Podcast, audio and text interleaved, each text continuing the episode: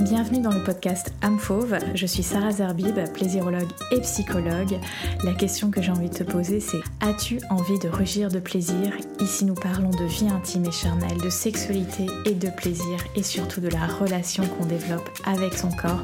Bref, toutes les clés pour t'épanouir dans ta vie intime et sentimentale, quel que soit ton âge, ta morphologie et ton statut relationnel. Alors, écoute bien ce qui va suivre et surtout, abonne-toi au podcast.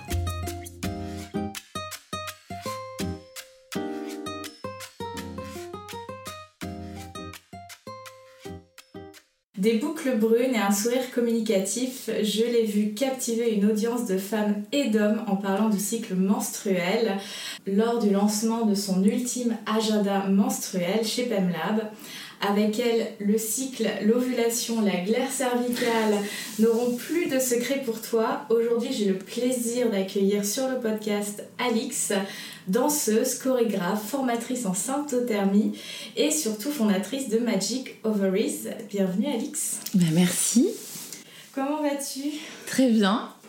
Fin d'une euh, grosse semaine, mais en forme. Merci d'être, euh, d'avoir accepté l'invitation pour le podcast Info. Tu es la première invitée de cette nouvelle saison, donc tu ouvres, euh, tu ouvres le bal. Donc euh, pour les personnes qui me suivent, j'ai rencontré Alix chez PMLab où j'interviens une fois par mois pour des consultations de plaisirologie et tu présentais donc le produit que tu as sorti récemment. Pour les personnes qui ne te connaissent pas, est-ce que déjà tu peux te présenter, présenter ton parcours et comment tu en es venu à créer Magic Ovaries? Oui, avec grand plaisir. Donc, je m'appelle Alix, je suis instructrice en symptothermie et effectivement, parallèlement à tout ça, je fais également de la danse, donc en tant que danseuse, interprète et chorégraphe. La symptothermie, qu'est-ce que c'est? C'est une méthode d'observation du cycle qui va marier observation de la glaire cervicale et suivi de la température basale du corps, qui est la température du corps au repos. Et cette méthode, elle nous permet d'identifier nos jours fertiles. Et une fois qu'on a l'info, ben on fait ce qu'on veut avec soit on maximise ses chances de concevoir, soit on passe à une contraception naturelle, sans hormones, non invasive. Et donc, étant instructrice en symptothermie, j'accompagne des femmes et des couples qui souhaitent en savoir un petit peu plus sur le cycle menstruel. D'accord, alors c'est beaucoup plus clair. C'est vrai que c'était une de mes questions, euh, puisque j'ai eu euh, des questions suite à avoir euh, posté en story que je te recevais sur le podcast.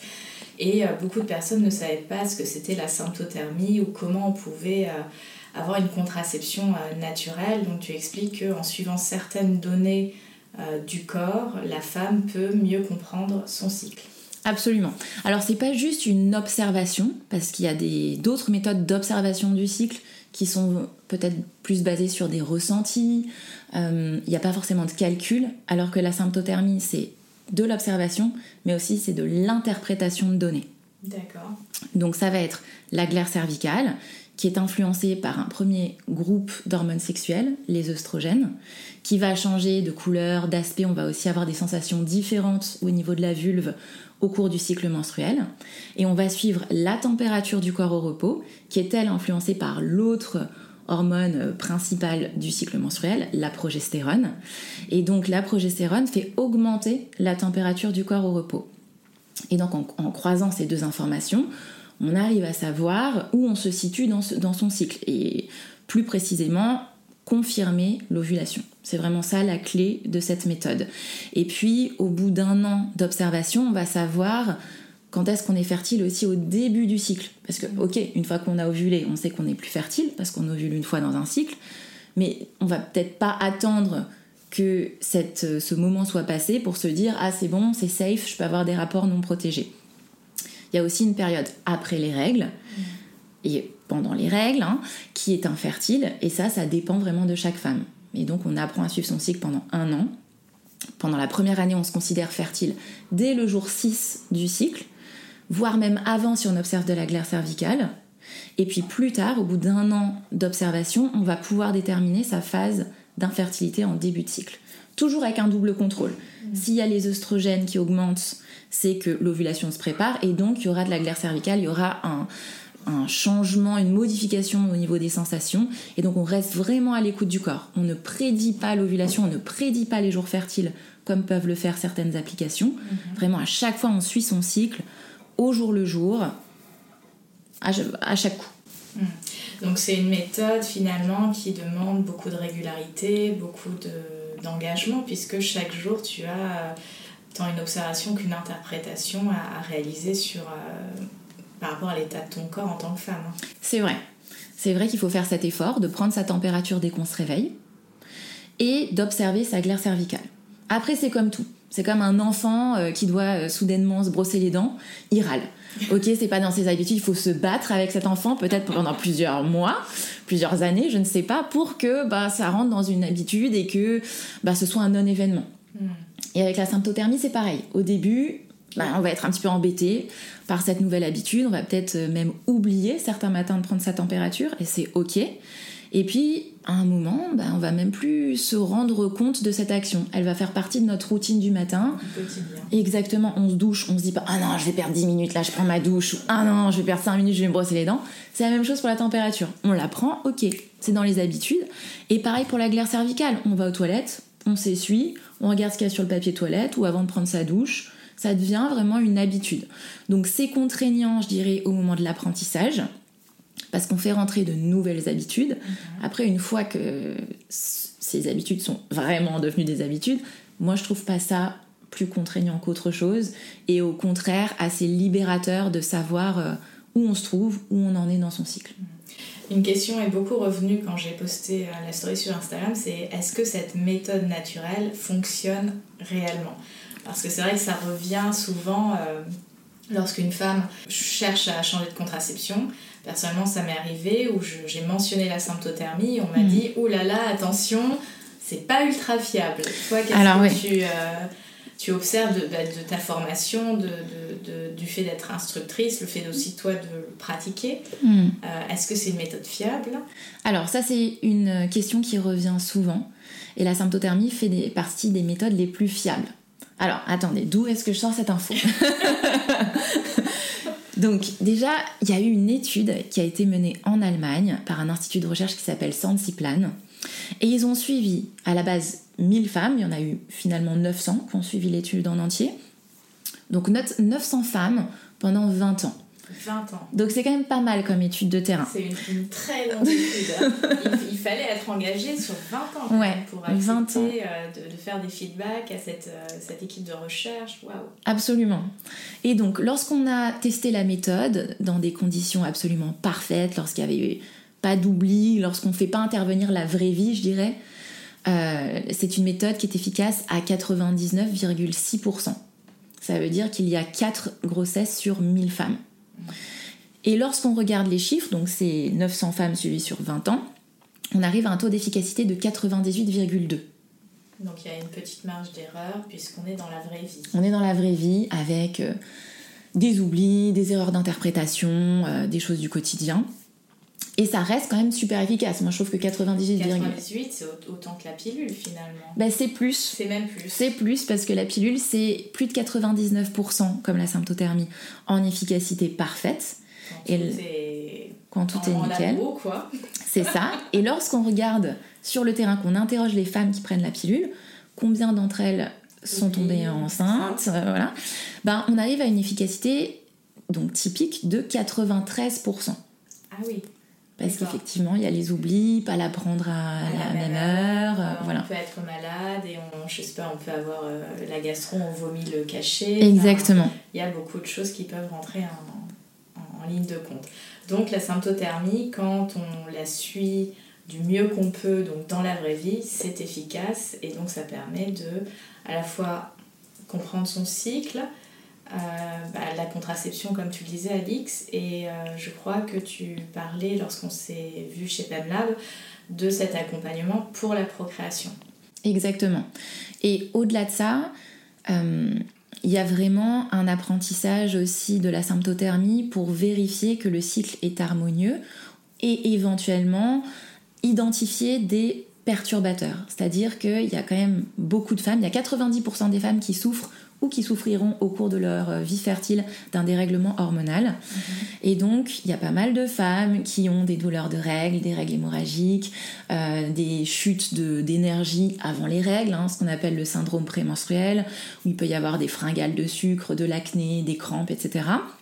Donc tout ça, c'est pas normal. Aujourd'hui, on le sait. Mhm. Hein, c'est pas la force divine qui nous dit que bah, parce qu'on est femme, on doit souffrir euh, souffrir.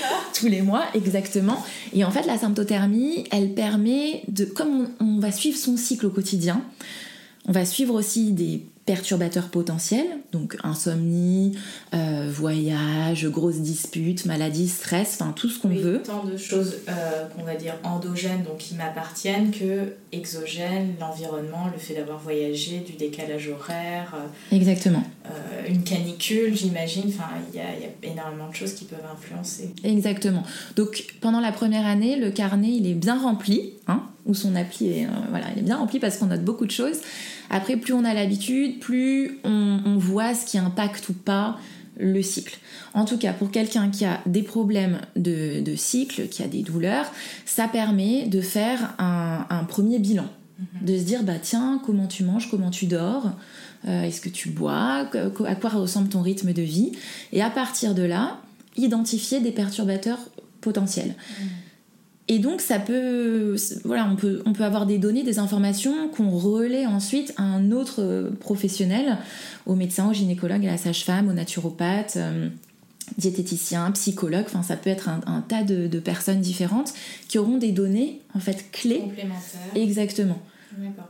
Et à t'écouter, justement, le fait de, de mieux comprendre euh, son cycle, de pouvoir mieux comprendre son corps, peut-être ajuster son style de vie pour euh, bah, prévenir finalement certaines douleurs, certains inconforts, euh, ça m'a fait penser à l'endométriose. Est-ce que euh, les personnes qui sont atteintes d'endométriose, la symptothermie pourrait les aider? Parce que c'est vrai que bon il y a des traitements, il y a des femmes qui en, qui en viennent à mettre soit un stérilet aux hormones, soit de prendre certains types de pilules pour les aider par rapport aux douleurs qui sont très euh, handicapantes d'une certaine manière au quotidien.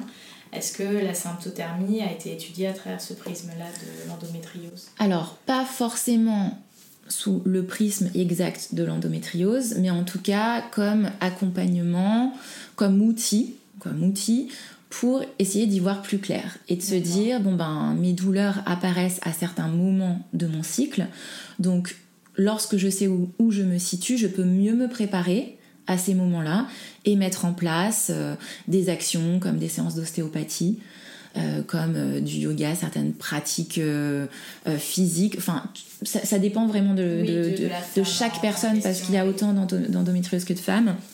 Mais voilà, je, je sais que l'ostéopathie, les, les pratiques douces sont des choses qui sont utilisées.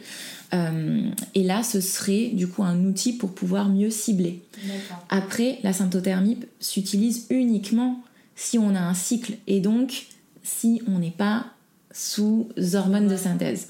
Parce que la pilule ou le stérilet aux hormones, du coup, vient court-circuiter la conversation pardon, entre le cerveau et les ovaires. Et donc, vient vraiment brouiller les pistes. Il n'y a plus forcément d'ovulation, euh, la glaire cervicale est perturbée. Enfin, la symptothermie, ça s'applique vraiment lorsqu'on n'utilise pas de contraceptif hormonal. D'accord, très bien. Et tu as lancé donc ton ultime agenda menstruel pour les femmes qui veulent euh, suivre leur cycle. Ouais. Il est ici. voilà, il est très très beau, très classe. J'ai commencé à l'utiliser. Ok, super. Et c'est vrai que, bah, comme tout, tout nouvel outil, ça demande un petit peu de, de s'ajuster à la prise en main, mais je trouve ça euh, très fun euh, à remplir, donc j'ai commencé à le remplir. Bon. Et est-ce que tu peux le présenter voilà, aux personnes qui nous regarderaient Ouais, que- absolument. Quelle était l'idée derrière cette, euh, cet agenda? Je te, je te Ouais. laisse, hein, Alors, en symptothermie, généralement, on utilise des feuilles volantes à 4 Mhm. qui sont pas ultra sexy et moi qui me convenait pas parce que j'aime bien regarder les choses, euh, faire mon travail de recherche de terrain, regarder ah tiens il y a deux mois c'était comment? Et ces feuilles étaient déjà assez petites. Enfin, il y avait des espaces a- assez restreints, c'était pas ultra sexy, puis les feuilles volantes, on finit par les perdre. Pour les perdre. Donc il n'y avait pas ce côté suivi sur un an qui est nécessaire pour vraiment. euh, Ben, c'est possible, mais voilà, tu te balades avec ta petite pochette, euh, ouais. Et donc, j'ai commencé à designer un agenda déjà pour moi. Donc, chaque mois, j'étais là avec ma règle, mon stylo, tac, tac, tac. et puis, j'arrivais à un certain moment, ah, j'aurais bien aimé rajouter ça, il n'y a pas l'espace, hop, je recréais une ligne, je changeais les colonnes. euh, pour vraiment avoir un, un graphe en fait optimisé. Donc c'est par ton, enfin, ton utilisation personnelle de la symptothermie que tu en es venu à créer l'outil qui répondait à un besoin, à ce que tu avais besoin de noter. exactement. D'accord. Ouais, ouais, exactement. Et une fois que j'ai eu ben, ce papier en main, je me suis dit, bon, comment ça peut fonctionner? Parce qu'il est assez large et tout. Donc, ben, j'ai décidé de créer cet agenda avec vraiment deux parties. La partie supérieure pour, euh, qui permet d'avoir euh, un résumé avec la courbe de température, les abréviations concernant la glaire cervicale, et au-dessous, un espace un petit peu plus détaillé avec toutes les infos sur euh, la texture de la glaire, les sensations à la vulve, suivre la lune si on le souhaite, avoir un espace pour ses notes personnelles, euh, voilà. Mais avoir un espace vraiment qui résume tout au-dessus. Avoir un outil que je puisse aussi garder et partager. Parce que je me suis rendu compte que lorsque j'en parlais, bon, à mon gynéco déjà, il n'était pas ultra fan, et puis euh, à mon ostéo, à mon médecin, il savait pas forcément quoi en faire. Euh, enfin de quoi je parlais quand je parlais de la symptothermie. Ah, et du coup je me suis dit bah tiens euh, pourquoi pas partager les infos sur ma santé. Et du coup c'est un format compact euh, qui peut nous accompagner pendant plus de 4 ans. Avec la petite durable. exactement. Avec la petite pochette euh, à la fin où on peut mettre on peut rajouter des infos des papiers ouais une analyse de sang ordonnance enfin voilà Magnifique. Donc ça, ce, cet agenda est disponible où euh Alors c'est disponible sur mon site, en français ou en anglais. Il existe une version anglaise Ouais, il existe une version anglaise. Tous les stocks sont dans mon petit appartement parisien. Donc je me charge de l'envoi. Ouais, ouais, c'est disponible sur mon site magicoveries.com. Et puis vous le recevez euh, assez rapidement dans votre boîte aux lettres. D'accord. Euh, est-ce que tu es d'accord, euh, Alix, que je te pose quelques questions un petit peu plus personnelles ben, On se lance et puis si tu ah, si un problème, je sors un joker. Exactement.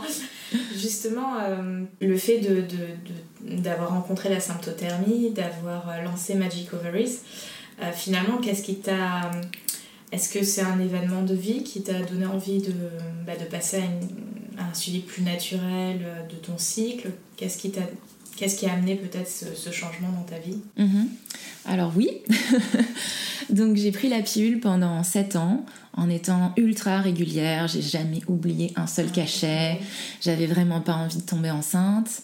Et puis j'ai fini par euh, ne plus la prendre. C'était je, ne peux pas vraiment l'expliquer pourquoi j'ai décidé ça, mais j'avais vraiment ce, besoin de dire ok stop, euh, j'en ai plus trop envie, j'étais pas anti-pilule, enfin il y avait aucun problème, je la supportais très bien, mais juste je me suis dit oh bah tiens pourquoi je ferais pas une pause? Mhm. Et là les problèmes ont commencé, donc j'ai eu ce que mon gynéco appelait l'effet boomerang, c'est-à-dire l'arrêt de la pilule, le retour d'un cycle complètement chaotique avec euh, de l'acné, euh, des règles hyper douloureuses, hémorragiques, un syndrome prémenstruel carabiné, donc où j'avais euh, très peu d'énergie. Les, deux premiers jours de, mes règles, bah, j'avais la diarrhée, je vomissais, enfin voilà, c'était pas du tout fun. Et puis, donc après les plusieurs mois, on me disait que oui, finalement c'était normal, etc. J'ai fini par me dire oui, mais là en fait c'est quand même super handicapant. Et donc on m'a mis sous Antadis, donc c'est un anti-inflammatoire que je prenais euh, à chaque fois que je voyais euh, une goutte de sang apparaître. Et puis j'ai fini par ne plus trop supporter euh, ce médicament, j'ai repris la pilule, j'en ai pris trois différentes qui m'allaient pas. Et le problème se répétait et pendant cinq ans en fait bah, j'ai eu des problèmes.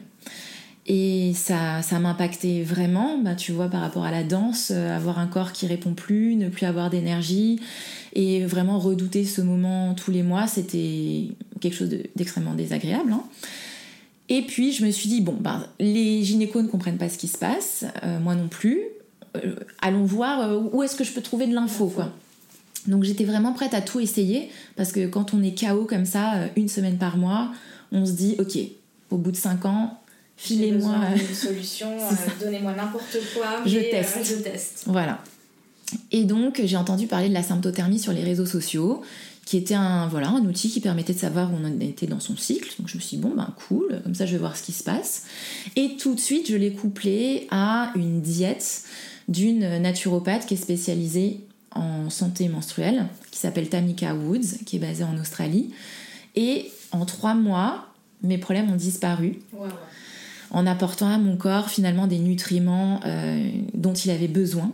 En fait, je mangeais très bien, hein. j'ai toujours mangé bio, euh, je mangeais équilibré, enfin voilà, j'ai pas de problème avec le sucre, les sodas, donc je me posais pas vraiment de questions niveau nutrition. La, nourriture n'était pas un sujet. Ouais. Il n'y avait pas de. Enfin, voilà, comme des femmes peuvent avoir certains, certains comportements lié à peut-être des troubles du comportement alimentaire, tu avais une bonne hygiène de vie. Exactement. Mais j'ai pas eu grand chose à enlever au final. J'ai surtout eu des choses à, ajouter. Exactement. Et puis, bah, une fois que j'ai pu vraiment identifier mon SPM, je l'ai vu diminuer, diminuer, puis disparaître hein, dans mes petits agendas. Et finalement, cette diète qui devait durer un mois, bah, elle a duré euh, bah, des années en fait. Parce que je me suis dit, je me sens tellement bien, j'ai tellement d'énergie, ça fait tellement de bien de, ben d'être en pleine confiance, de pas avoir peur de, du lendemain, de se dire je vais être à plat niveau euh, énergie, ça va être terrible d'avoir de l'acné partout, enfin de pas être bien. C'était, ça a été une telle libération que je me suis dit mais c'est pas possible, je peux pas garder ces infos pour moi, faut absolument que je les partage. Et c'est là que j'ai souhaité me former euh, à la symptothermie afin de devenir instructrice certifiée en symptothermie et pouvoir partager ces connaissances.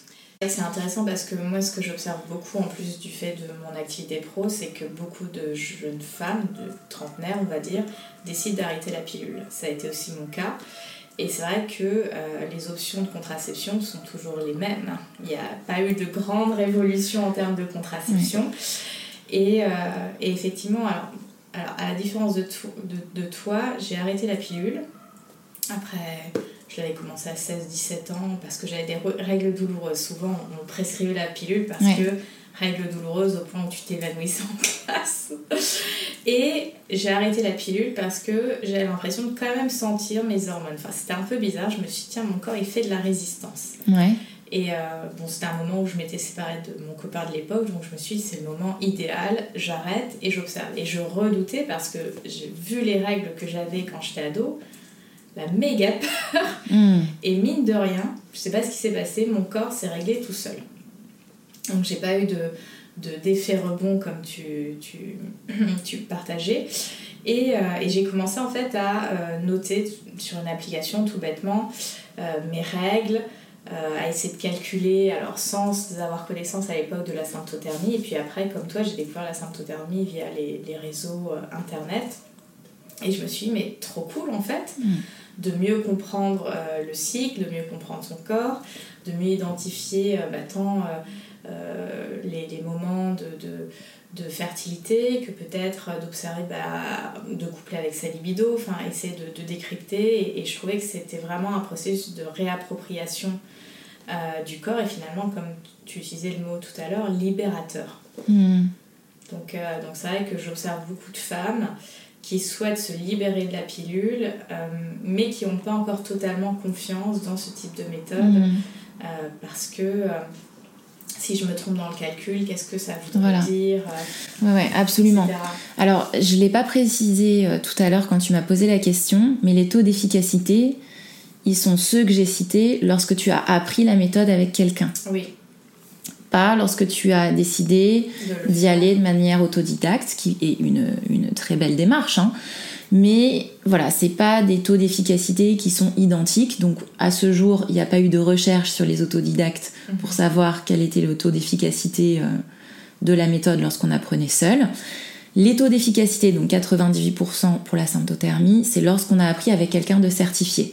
Et donc, quand on s'est fait accompagner pendant au moins trois cycles menstruels, qu'on a appris toutes les règles d'interprétation, euh, toutes les euh, exceptions, parce que qui dit règle dit aussi exception, les règles de calcul, lorsqu'on lorsqu'on a appris à identifier également les perturbations du cycle pour pas les prendre pour des par exemple des ovulations hein. la température du corps peut être influencée par d'autres facteurs. Le fait d'être malade par exemple être malade décalage horaire même un stress enfin un stress c'est à dire que le corps sort de son habitude ça peut être un départ en vacances. Exactement un déménagement euh. exactement donc il faudrait pas confirmer son ovulation. Ah c'est bon j'ai eu ma montée de température on peut y aller. Et en fait c'était dû à une perturbation de l'environnement. Hmm.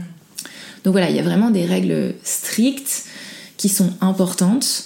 et c'est vrai qu'une fois qu'on a cette espèce de, de paysage là devant nous, qu'on arrive à ok, je spot les différents éléments, c'est libérateur. Bon, alors moi ça a été libérateur parce que j'avais plus de règles douloureuses et de SPM, mais du point de vue sexuel, c'est génial.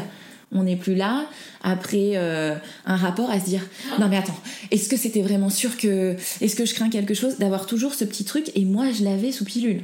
C'est-à-dire que parfois je me faisais des, des moments de stress. Des frayeurs. Hein. Voilà, à me dire je me réveillais comme ça en pleine nuit, non mais mon Dieu, mais est-ce que j'aurais dû, mais on sait pas, c'est pas efficace à 100%, enfin toutes ces questions. Et là, même si aucune contraception n'est efficace à 100%. Attends l'abstinence.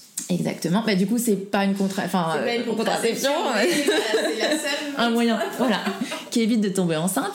Mais là, avec la symptothermie, je suis libérée et vraiment, ma vie sexuelle a changé parce que j'ai plus ces moments de, de panique en fait euh, qui arrivent euh, comme ça. Je sais où j'en suis. Mm, oui, donc c'est une meilleure compréhension et presque. Euh, alors j'aime pas trop le mot contrôle, mais vraiment cette compréhension, cette lecture du corps qui finalement fait que ça devient un ami et pas un truc bidule, on sait pas trop comment il va se comporter. On subit. ouais. J'aime bien utiliser l'anglicisme hacker, hacker son cycle, ah, le décoder, euh, venir euh, comprendre ses secrets.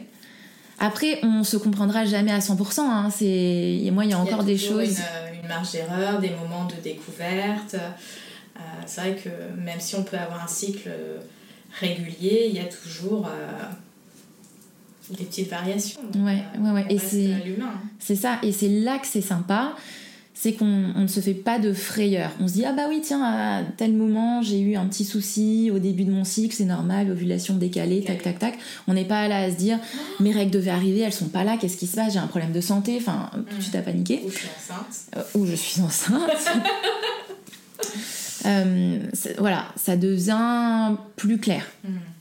Quand tu as cheminé donc, sur ce parcours de symptothermie plus personnel, à quel moment tu t'es dit je ne peux pas garder ça pour moi et je veux le partager sur les réseaux sociaux, sachant que tu es très actif sur TikTok, Instagram, tu as ton site internet et que bah, parler du cycle menstruel, des règles, c'est hyper tabou encore hmm. aujourd'hui. C'est vrai, alors ça dépend dans quel euh, cercle. Parce que lorsque moi j'ai appris à suivre mon cycle de manière personnelle, déjà, à tous les apéros, les dîners, il y avait tout le monde qui me parlait de sa glaire cervicale et de ses règles. Donc c'était pas super tabou. Et même les mecs, ah on venait me voir, euh, ah mais oui, mais alors ça se passe comment? et tout. Et donc déjà à ce moment-là, je me suis dit qu'il y avait vraiment un truc à faire. Et puis une fois que j'ai été certifiée, euh, j'avoue que c'est pas quelque chose que j'ai fait tout de suite aller sur les réseaux parce que au, départ je voulais vraiment euh, avoir cette marque Magic Ovaries et pas être y être reliée de de manière personnelle et mm. mettre mon visage partout. Et puis euh, tout le monde me parlait de TikTok, il fallait absolument que je teste ce réseau social, donc c'était il y a deux ans. Et je me suis dit, bon, allez, on y va, on se lance. Et en fait, la première semaine, j'ai des vidéos qui ont buzzé. Ça m'a fait très peur, hein, pour être honnête. c'est vrai que ça peut être très impressionnant quand on, se dit, bon, j'ai parlé de de mon petit truc, on voit pas forcément l'impact que ça peut avoir et voir peut-être des vidéos atteindre le million de vues. Ouais, ouais, ouais c'est ça. Et puis, euh, il y a des super bonnes nouvelles, mais il y a aussi des haters, il y a des, des, messages de haine et tout. Et moi, j'étais pas du tout préparée à ça, parce que je me suis dit, je teste. Qu'est-ce que je risque? Pour moi, j'allais avoir 10 likes, 100 vues, et encore, j'aurais été super contente avec mes 100 vues. Et en fait, comme tout euh, s'est emballé très très rapidement, j'ai été un petit peu désarçonnée et euh, mais bon, j'ai, je me suis informée, j'ai contacté des influenceuses qui m'ont dit t'inquiète, c'est normal, surtout prendre la distance, j'ai su me protéger et me dire que finalement c'était des contenus qui allaient plus aider mmh. qu'autre chose et j'ai décidé de continuer.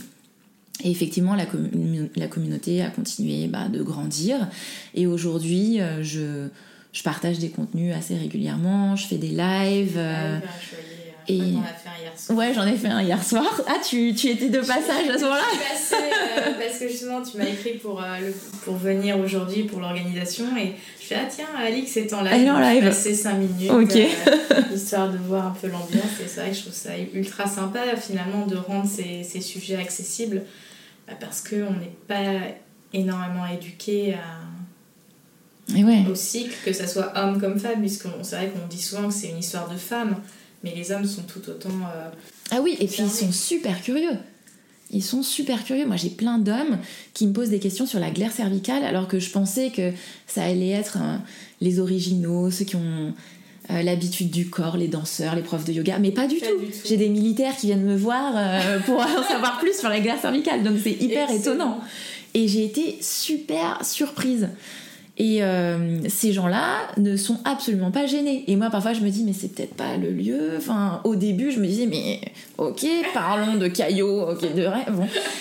Et, et, finalement, les gens ont tellement peu de d'occasion de poser ces questions à quelqu'un que là, lorsqu'ils ont quelqu'un à disposition, ils y vont. Ils y vont à fond. Ouais, ouais. D'accord. Donc euh, finalement, les réseaux sociaux, ça t'a permis de faire connaître Magic Ovaries, la symptothermie, ton agenda. Euh, qu'est-ce que tu aimes d'autre partager sur, euh, sur les réseaux sociaux? Parce que oui, dans les TikTok. Alors, les premiers TikTok, c'était des trends. Parce que quand j'ai commencé à scroller sur l'application, je me suis dit, mais qu'est-ce que c'est que ces centaines, ces milliers de gens qui font les mêmes pas? Et puis, je me suis dit, bon, c'est quand même un peu étrange, c'est rigolo 5 minutes, mais qu'est-ce que chacun apporte? Enfin, comment quelqu'un peut scroller, regarder euh, dix fois la même choré Enfin, et c'était un petit peu un mystère, et je me suis dit, bah, tiens, je vais rajouter des infos sur le cycle. Et c'est en fait euh, via ma première vidéo dansée, j'ai dû en faire euh, deux, trois en parlant, et puis j'en ai publié une où je dansais, et c'est là où ça a buzzé. D'accord. Euh, donc comme je me dis que ça touche beaucoup de monde lorsque je danse, bah, je continue de le faire. Bon, il y en a certains qui me disent à quoi ça sert de danser, de parler des crampes, à quoi ça sert. Bon, il y en a toujours qui sont là pour amener. voilà, toujours des rabat-joie. Mais moi, je me dis, si ça permet de toucher un public plus large, que les vidéos vraiment explicatives, un petit peu plus, euh, voilà, avec plus de détails, bah pourquoi pas faire 15 secondes où euh, je danse sur du Madonna et puis je parle de la glaire cervicale. Euh, Donc finalement, c'est décomplexer tous ces éléments du corps via un support vidéo comme, comme TikTok, là-dedans. Ouais, tout à fait. Et je pense que les gens, comme ils sont cachés entre guillemets derrière leur pseudo, ils osent poser plus de questions. Tu reçois beaucoup de questions euh, sur les réseaux, Alix Ouais, je reçois beaucoup de questions pendant les lives. Alors attention, ça, je reçois aussi trop de messages privés avec tout le bagage médical, des analyses de sang, des photos de glaire, euh, des ah résultats. Voilà. Sachant que, bon, moi je, je suis quelqu'un d'honnête, hein, je vais pas partager ces données personnelles, mais je tiens quand même à rappeler que il faut éviter d'envoyer ce genre d'informations par, des réseaux sociaux. Déjà, ce n'est pas l'endroit. Je ne donne pas de conseils. Et ce n'est même pas légal. Même les médecins, toutes les professions de santé ne peuvent pas conseiller en message privé parce que ce n'est pas un rendez-vous face à face. Et l'autre point, c'est que ces plateformes ne sont pas cryptées, même si les données euh, sont censées pas fuir. Ça reste des données ultra confidentielles qui sont partagées sur des plateformes qui ne sont pas adaptés comme des, mhm. des, des, sites tels que Doctolib où il y a un cryptage des données personnelles euh, mhm. quand on voit un résultat d'analyse par exemple à son médecin. Ouais, ouais. Exactement. Et puis, euh, autre euh, souci, je dirais, sur les réseaux. Alors moi, j'adore hein, répondre aux questions lorsque c'est posé en commentaire, lorsque c'est posé en live. je sais qu'il y a certaines... Il y a certaines, certains événements qui peuvent être anxiogènes lorsqu'on a eu un rapport non, protégé, qu'on se demande si on risque d'être enceinte, etc. Et j'ai des appels en pleine nuit sur, par exemple, Instagram où on peut me joindre parce que la personne vient d'avoir un rapport non protégé. J'ai plein d'appels au secours. Et donc aujourd'hui, je ne, je ne réponds plus en fait à ces sollicitations, non pas parce que euh, je m'en fiche complètement, mais parce que je, souhaite apporter un accompagnement solide et que je ne peux pas euh, comme ça être joignable à n'importe quel moment du jour et de la nuit. Mm. Donc lorsqu'on essaye de me joindre en privé sur Instagram ou sur TikTok, c'est un petit peu compliqué. Hein. Je reçois pas forcément les messages si on n'est pas amis. Mais en tout cas, en commentaire et en live, je, suis toujours disponible, je réponds. Mais c'est vrai que les, appels au secours, comme ça, ça me, ça me fend le cœur parce que je me dis, les personnes sont dans des situations hyper difficiles, elles n'ont pas accès à l'information et donc elles se tournent vers moi parce qu'elles se disent, tiens, je l'ai vu faire des vidéos sympas sur TikTok, elle aura certainement la réponse. mais je ne peux pas, euh, je ne peux pas travailler comme ça. Euh, donc mon idée c'est vraiment que les femmes aient plus d'infos sur le cycle, les hommes aussi, hein, et qu'on évite ces moments de panique. Ça, ce, ça, ce serait génial. Et du coup, d'accompagner les gens sur le long terme. Malheureusement, la vie est là, rien n'est parfait, et j'ai des appels au secours comme ça assez régulièrement. Mais, ça montre euh, un, double, un double sujet, à la fois le besoin pour... Euh, le système, on va dire, de santé et même éducatif d'inclure réellement comme la loi le demande, des cours sur la santé sexuelle, le bien-être intime, qui ne sont pas encore réellement mis en place alors qu'il y a la loi qui le qui l'exige. Mhm. Je pense qu'il y a à la fois une action publique à, à avoir, puisque c'est de donner les clés aux, bah, aux enfants, aux adolescents, pour qu'ils puissent grandir avec toutes les bonnes informations. C'est comme le fait, tu donnais l'exemple de se brosser les dents. On apprend très jeune que c'est pour sa santé bucco-dentaire, ça évite les caries, mhm. etc. Mais lorsqu'il s'agit du cycle, on ne va pas du tout valoriser en quoi c'est important de le connaître, en quoi c'est important de, en tant que jeune fille ou jeune, jeune homme, de, de, bah, de, savoir en fait de quoi il s'agit, comment les corps fonctionnent, quels sont les, les indicateurs, quels sont les, les, éléments mesurables, quantifiables qui permettent mm. d'avoir de, l'information, de faire des hypothèses, etc. Donc en fait de, de comprendre son corps. Et après, effectivement, cette culture de, euh, euh, je dirais même de la prévention plutôt que de, de se protéger d'une grossesse, de se prévenir dans ce côté, bah, je sais ma santé intime et sexuelle, ça fait partie de mon quotidien. Finalement, on a l'impression que ça n'est pas partie de notre quotidien mm. parce qu'on ne l'intègre pas comme une comme part entière, comme manger 5 fruits et légumes par jour, euh, éviter d'être trop sédentaire. Et en fait, on ne voit pas ça comme étant euh, faisant partie d'une hygiène de vie globale alors que réellement ça fait partie d'une hygiène de vie globale pour être finalement un maximum sereine, peu importe après la contraception qu'on décide, mais en tout cas d'avoir tous les éléments et euh, s'économiser finalement des, du stress, de l'anxiété, mm. parce que c'est pas la place des réseaux sociaux. Alors on peut avoir un appel à l'aide, ça arrive, mais comme tu le dis, c'est pas comme ça qu'on peut travailler sur... Bien sûr euh, sur du long terme. Il y a besoin de voir les personnes. Euh, je sais pas comment tu travailles toi, Alix, mais j'imagine il y a peut-être tant de la visio que du, du présentiel. Ouais, ça dépend. En visio, euh, généralement, les, les, gens aiment bien. Ils peuvent faire ça de chez eux, être dans un petit cocon. Et après, en présentiel, j'aime bien soit recevoir chez moi, soit aller chez la personne. Mm. Parce que finalement, dans un cabinet, on n'est ni chez moi, ni chez elle. Et c'est un peu aseptisé. C'est un peu aseptisé. On parle de sujets tellement intimes que je me rends compte, pour l'avoir fait hein, dans des mhm. lieux comme ça, euh, que les gens sont quand même plus à l'aise lorsqu'ils sont soit chez eux, soit chez moi, que ce soit en, en visio ou en présentiel. Et pour revenir sur ce que tu disais, je pense que c'est hyper important d'en parler dès le collège. Mhm. Malheureusement, on en parle très peu c'est pas forcément ça tombe pas forcément la même année donc il suffit que tu changes d'établissement et tu as eu zéro cours. Par exemple ça a été mon cas. Euh, et malheureusement c'est pas super bien accueilli aujourd'hui. Moi j'ai contacté des établissements et pour faire une intervention alors pas autour de la symptothermie mais vraiment de la physiologie du cycle ça n'a pas été super bien accueilli. Nos voisins européens le font mieux que nous donc j'espère que bientôt les choses changeront et concernant le tabou autour du cycle, moi j'ai ma petite hypothèse et euh, j'espère interviewer d'ailleurs très prochainement une, euh, une femme qui a écrit une thèse là-dessus sur la hiérarchie des fluides en mmh. fait. Et bah, tu vois, sur les grands tableaux, tu as la larme du héros, le sang du héros, euh, les larmes de la mère, tout ça, c'est des fluides qui sont, représentés. Qui sont représentés, exactement. Maintenant, le sang des règles, où est-ce qu'il est représenté Je ne sais pas. Euh, la glaire cervicale, alors là, laisse tomber. c'est un truc qui en plus nous dégoûte un petit peu, c'est visqueux, c'est donc déjà entre nous, on n'est pas super à l'aise. Moi, ado, je parlais pas de mes pertes blanches à mes copines. Hein. Je mm. parlais pas et mes règles, c'était hyper rare. Alors après, ça dépend des gens, bien entendu, mais de manière globale, je pense pas que ce soit des sujets comme ça qu'on aborde dans le métro ou à la pause déj à la cantine.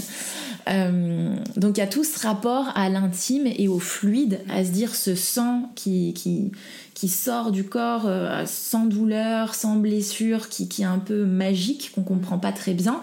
Il est tabou. Et la glaire cervicale, c'est pareil. Mm. C'est intéressant cette hiérarchie des fluides et c'est vrai qu'en plus ces fluides touchent. Euh, bon, il y a aussi des fluides chez l'homme, mais majoritairement les femmes. Je pense que c'est pas un hasard non plus que euh, qu'il ne soit que peu représenté et finalement symbolisé euh, dans l'esprit parce que finalement quand on en apprend plus sur le fonctionnement du corps, tous ces fluides ont une utilité. Ils sont pas là pour hmm. rien. Je veux dire, la glaire cervicale a une utilité, les règles hmm. ont une utilité tout a une utilité en fait. Alors je ferai pas forcément cette, euh, cette rupture entre hommes et femmes parce que par exemple les, larmes de la mère pour l'enfant héros sont bien, euh, le lait ça c'est représenté, euh, l'allaitement c'est quelque chose qu'on valorise. donc je dirais que c'est plus la zone du corps parce que côté homme le, le, sperme je pense pas que dans les fluides il soit il soit hyper haut classé. Et encore, moi, je le, je le vois au-dessus de glaire cervicale et règles, euh, dans la hiérarchie globale, hein, pas la mienne. Hein, non, non, euh, mais... dans celle qu'on pourrait supposer d'un point de vue sociétal. Euh. C'est ça. Donc voilà, ça, c'est une hypothèse que, que, que, je pose là. mais ouais, je trouve que c'est intéressant de l'évoquer. Est-ce que tu aurais un conseil, quelque chose sur lequel terminer qui pourrait être utile à nos auditeurs, auditrices euh, du podcast? Euh, bah, Je dirais que hum, j'invite euh, les auditeurs à commencer cette aventure d'exploration personnelle, mais de rester vigilant quant aux interprétations, surtout si c'est à but contraceptif, que se faire accompagner, même si c'est juste une séance, parce que on pense maîtriser le sujet, qu'on a lu plein de bouquins. Je pense que c'est vraiment essentiel de, de se rapprocher d'un professionnel. Et bah, si vous souhaitez faire une formation avec moi, il y a la Donne-nous tes informations, Alix. La, la Magic Ovaries Academy, qui est cette formation sur trois mois, elle peut se faire en one-to-one, donc euh, être commencée à n'importe quel moment, et se faire donc principalement en ligne. La première séance peut se faire en présentiel.